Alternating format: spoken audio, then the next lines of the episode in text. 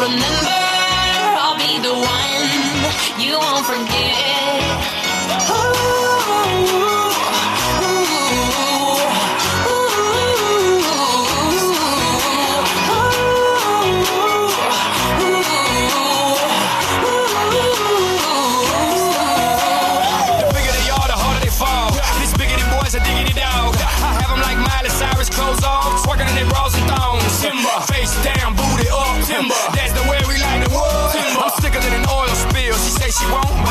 will. Timber, swing your partner round and round, and then the night is going down. One more shot, another round, and then the night is going down. Swing your partner round and round, and then the night is going down. One more shot, another. Bien, solo un minutito nos separa de la hora 12 en todo el territorio nacional. Sigue nublado, Carla. Así es, descendió la temperatura, ¿eh? ¿Descendió cuánto? Y tenemos eh, 22 grados, pero te digo que salimos afuera y está fresquito.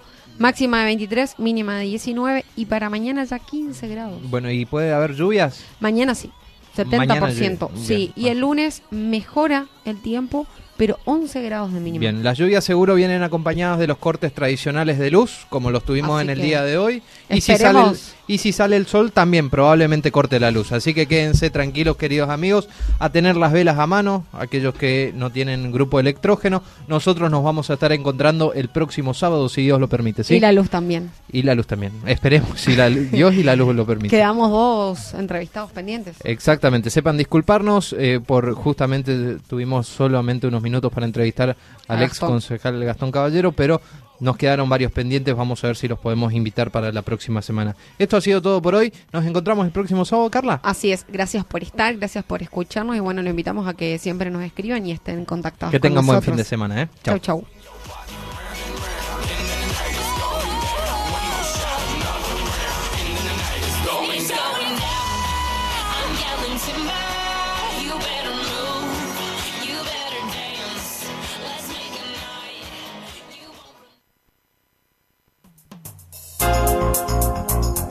Hasta aquí llegamos. Esto fue todo por hoy.